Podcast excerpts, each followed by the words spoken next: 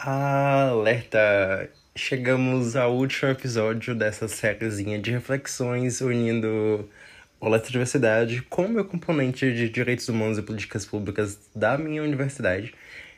E ai, gente, eu vou ficar com um pouco de saudade, mas eu sinto que hoje eu estou hábil, hábil, apto para trazer mais conteúdos puxando das minhas coisas acadêmicas. Eu acho que eu posso fazer isso render.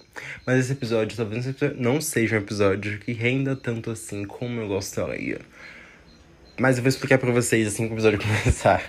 Enfim, o episódio de hoje vai ser uma união do tópico de psicologia com direitos humanos. A gente vai fazer uma união, assim, encaminhar e chegar ao ponto final. E eu vou fazer, tipo, um recapzinho rapidinho e falar o que fica para mim desse componente. Acho que vai ser sentimental, não sei, talvez descubram. Mas seguindo aquele coisinho que eu falei no último episódio, que feito é melhor que perfeito, vão ter barulhos externos, carros, cachorros e afins.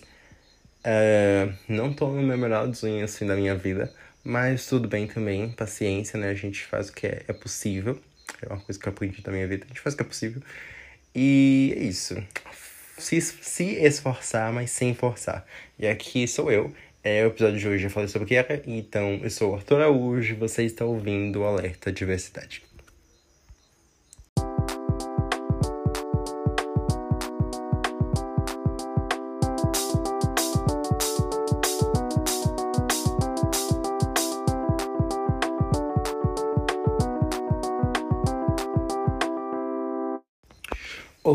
Olá, pessoas! Sejam bem-vindos a mais um episódio. E olá, professora, seja bem-vinda ao último episódio dessa, dessa série específica. Mas se sinta à vontade para ouvir outros episódios aqui do podcast. Talvez não seja um formato que a senhora está acostumada, não sei. Mas eu garanto que tem algumas reflexões importantes e alguns episódios aqui que valem a pena trazer e pensar sobre. Então, fica aí a diquinha, para quem estiver ouvindo além que caiu aqui de paraquedas e afins. Escutem outros episódios. E vamos lá ao nosso tópico final. Chegamos à última aula, que eu tenho que admitir que foi a minha menos favorita de, tipo, de todo o rolê até agora. Foi cansativa, acho que. É uma coisa que eu falei com os outros alunos, tá, professora? Desculpa estar expondo todo mundo. Mas. A gente tava todo mundo meio cansado desse do rolê, da, tipo, semestre e tudo mais. E aí a gente não conseguiu trabalhar bem essa última aula e absorver e tudo mais. Então, é, a aula foi mais positiva e eu tava com internet horrenda, horrenda, triste, muito triste. Eu só consegui assistir metade da aula. E o resto da aula a internet caiu. Eu não consegui retornar, infelizmente porque eu gosto muito das coisas que foram passadas, mas a professora disponibilizou o slide e eu consegui dar uma lida e meio que, tipo, absorver as coisas que eu tinha ouvido, com as coisas que eu tinha refletido e o que tava no slide e tudo mais. E aí, vamos lá. A professora, ela expôs muito historicamente, tipo, como era a psicologia meio que antes dessa reflexão dos direitos humanos, e aí ela foi puxando, juntando as coisas e chegando até o ponto onde a gente está hoje e como a gente pode melhorar. Eu achei que foi bonito. Mas eu não vou trazer esses tópicos históricos, dados e tudo mais, porque eu sinto que ficaria cansativo, tanto para mim quanto para quem tá ouvindo, porque eu acho que não fica muito. E aí uma coisa que eu queria começar esse episódio falando é o primeiro trecho do meu livro favorito, que é Céu de Gafanhotos, que o autor ele vai escrever assim, que a gente costuma estudar história e registrar a história para que a gente consiga evoluir no futuro e melhorar e não cometer os erros que a gente comete. Mas o ser humano, ele é estúpido, ele tá sempre repetindo os mesmos erros. Mas, falei mais três vezes, tá aqui uma oportunidade da gente conhecer o passado e melhorar e aprender com ele. Como dizia aquela cena lá de Rei Leão. Então, a gente tinha uma psicologia muito cruel. Eu via. A gente tinha, na verdade, uma saúde muito cruel. Acho que a forma da gente lidar com o ser humano era muito cruel. Vamos levantar aqui a bandeira antimanicomial, primeiramente, né? levantei o braço, não sei porquê, porque vocês não estão me vendo. Mas a gente tinha uma forma de lidar com os, abre aspas, nossos problemas de uma forma muito. Hum, ah, eu tô fazendo a cara de, de olhar suspeito, analisando a situação muito vocês, vocês vão refletir junto comigo. Então, a gente. Cê, olha só, tô puxando muitas, muitas reflexões aqui boas. Vamos lá. Vocês já leram O Alienista? O Alienista, do Machado de Assis?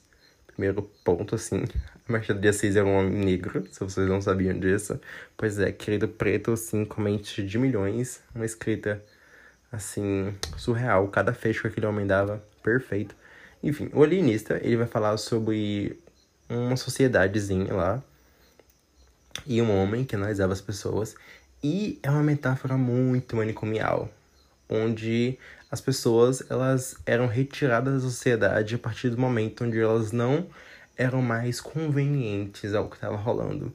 Então, se você desagradava, você virava uma curvinha errada, a gente tirava você da sociedade e te colocava numa casa lá que eu não lembro o nome.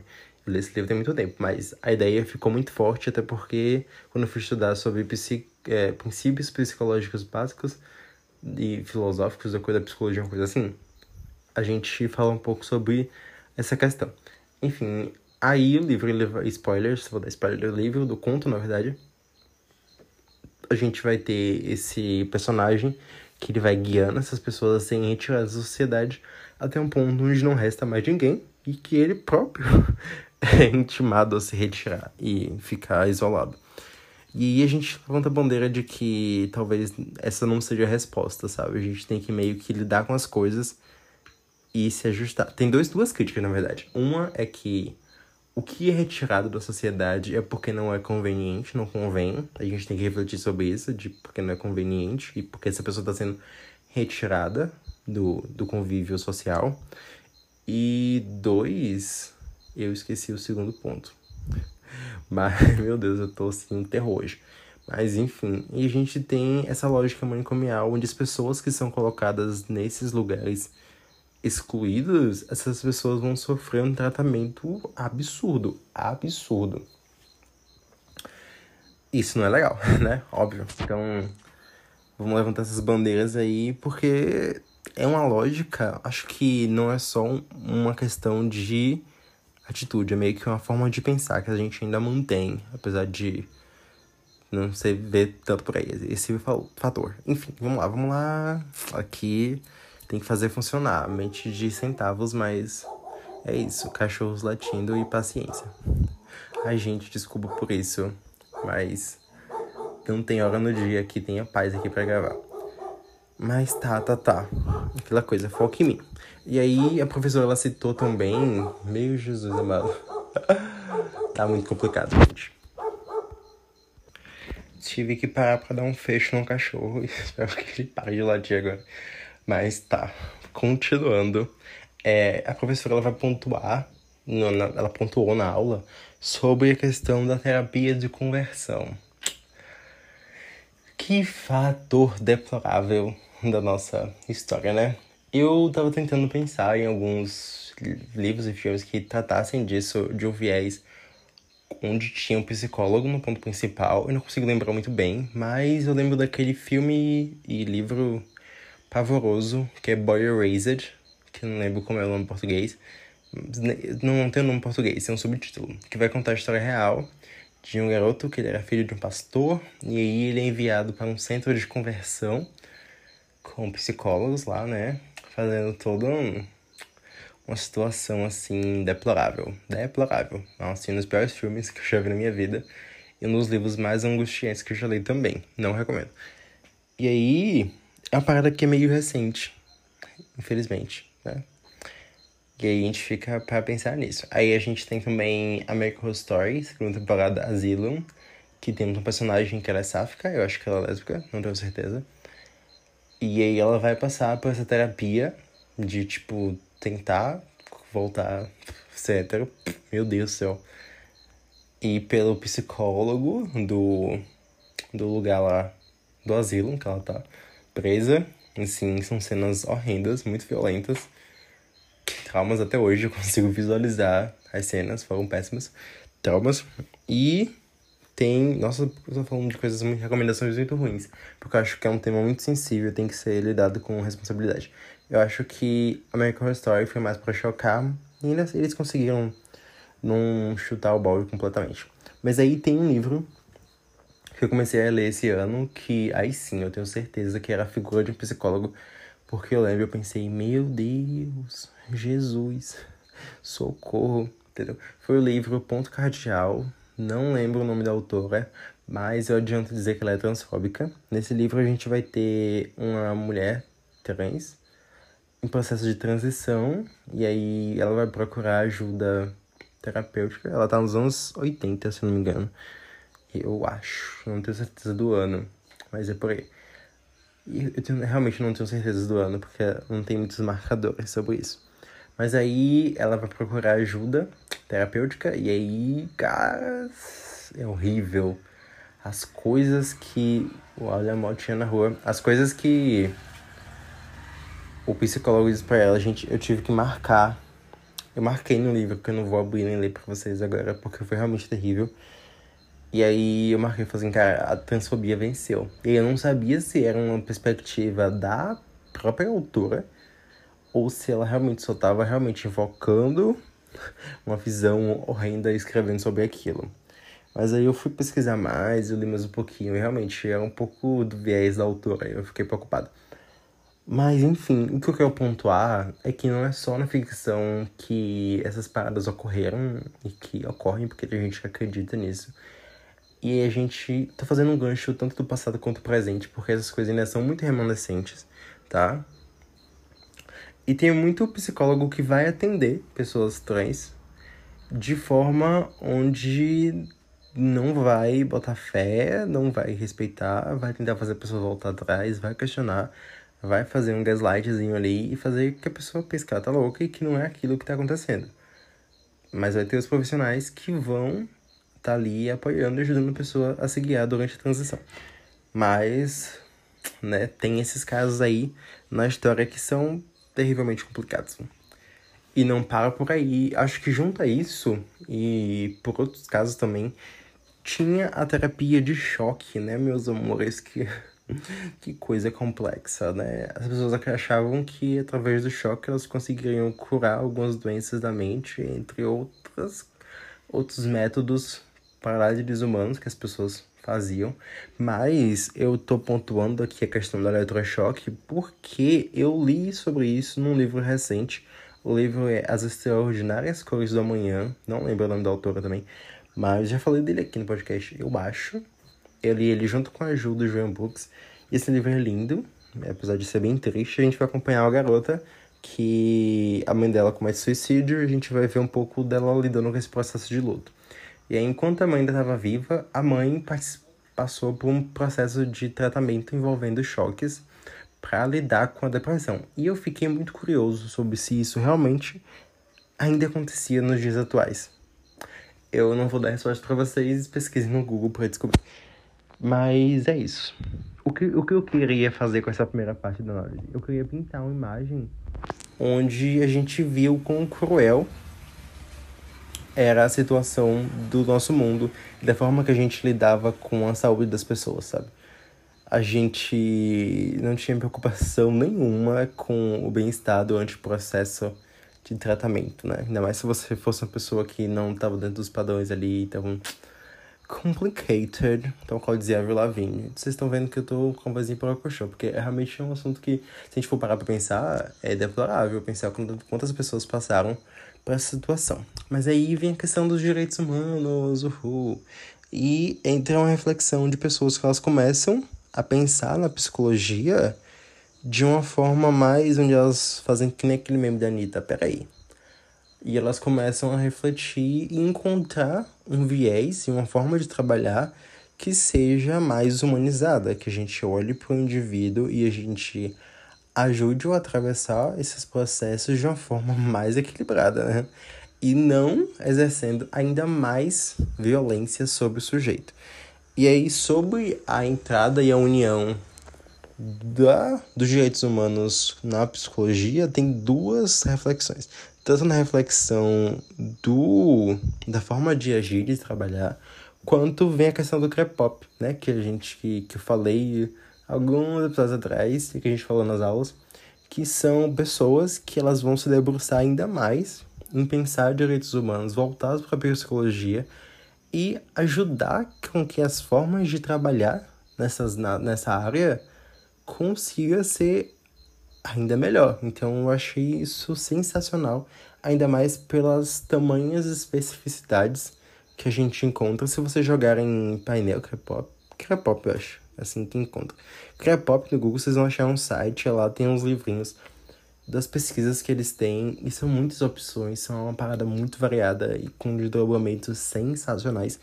Então, eu fico realmente contente com, com isso, porque eu sinto que dá pra fazer melhor, porque ainda tem algumas questões que são meio deploráveis no meio do rolê. E a professora ela vai pontuar a questão de ética, né? Ética profissional no meio do, do trabalho. Cara, então, eu não sei. Acho que eu falei disso no episódio de.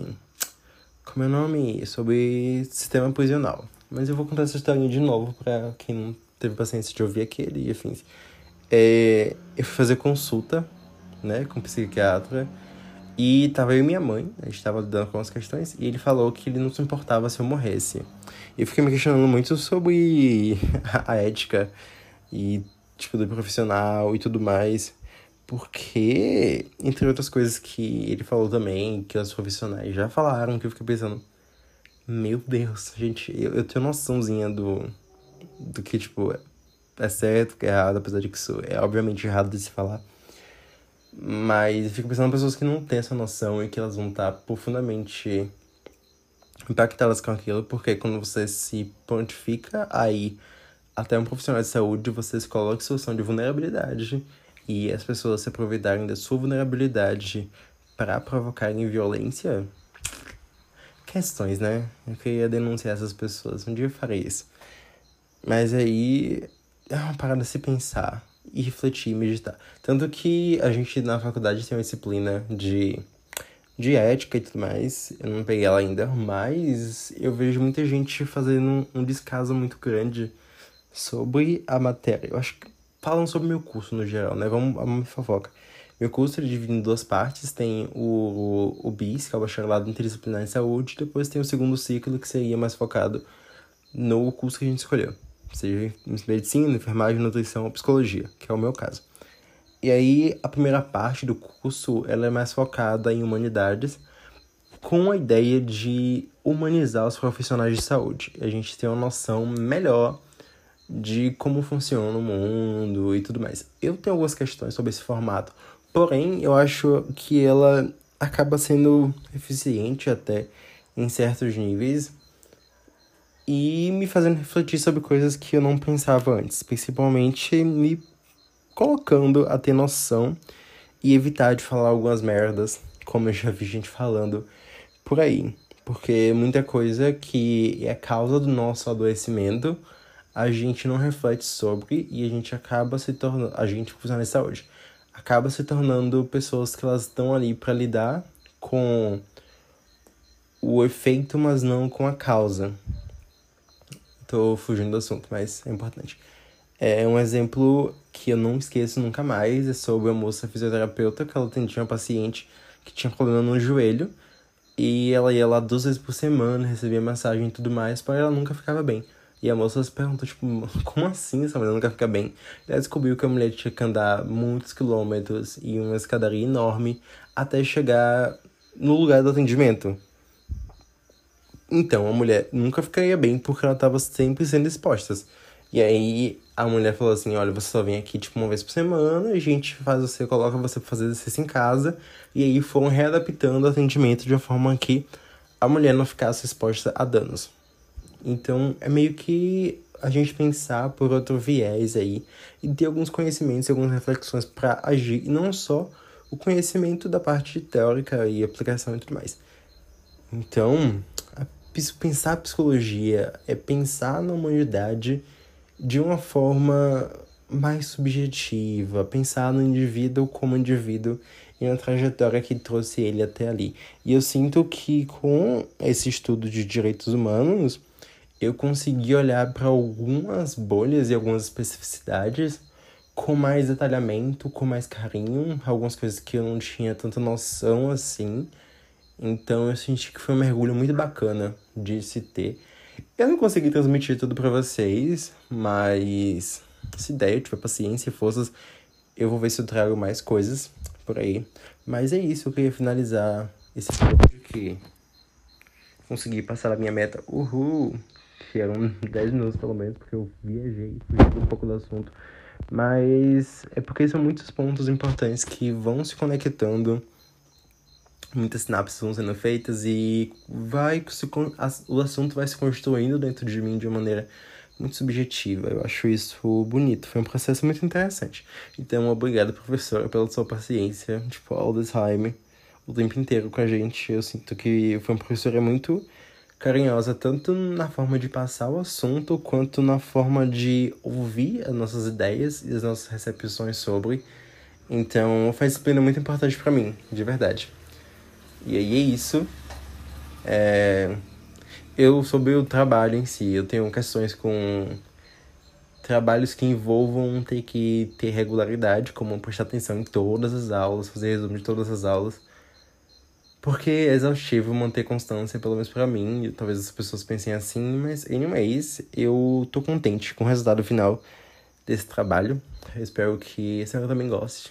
Eu espero que as pessoas que estejam ouvindo aqui também gostem. Eu dei uma conferida nos números dos tipo de ouvintes e tal. Foi um pouco mais baixa que o normal, porque é uma parada muito específica, que nem todo mundo escuta, mas eu fico feliz que é uma parada que saiu um pouco da minha bolha, da bolha de universidade. Eu vou falar disso na minha apresentação, provavelmente. Que porque eu fiz esse trabalho em formato de podcast, no meu podcast que eu já tinha. Porque é um desafio para mim, tá me expressando em, em voz, e nem sempre eu consigo escrever por motivos de dislexia e tudo mais. Se Jesus falar e ordenando os pensamentos enquanto eu falo, funciona para mim.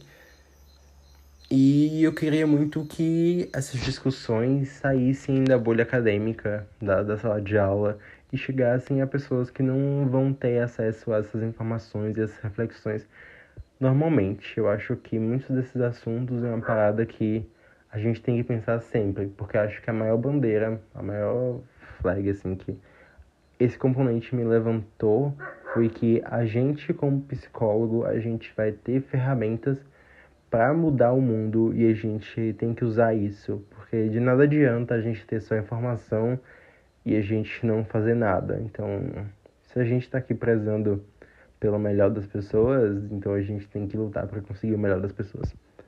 E é isso. Muito obrigado por terem me ouvido até aqui. Espero que tenham gostado. Eu fiz com amor no coração e o resto de força que tinha no meu corpo. Então é isso. Muito obrigado. Um beijo com bastante carinho e até mais.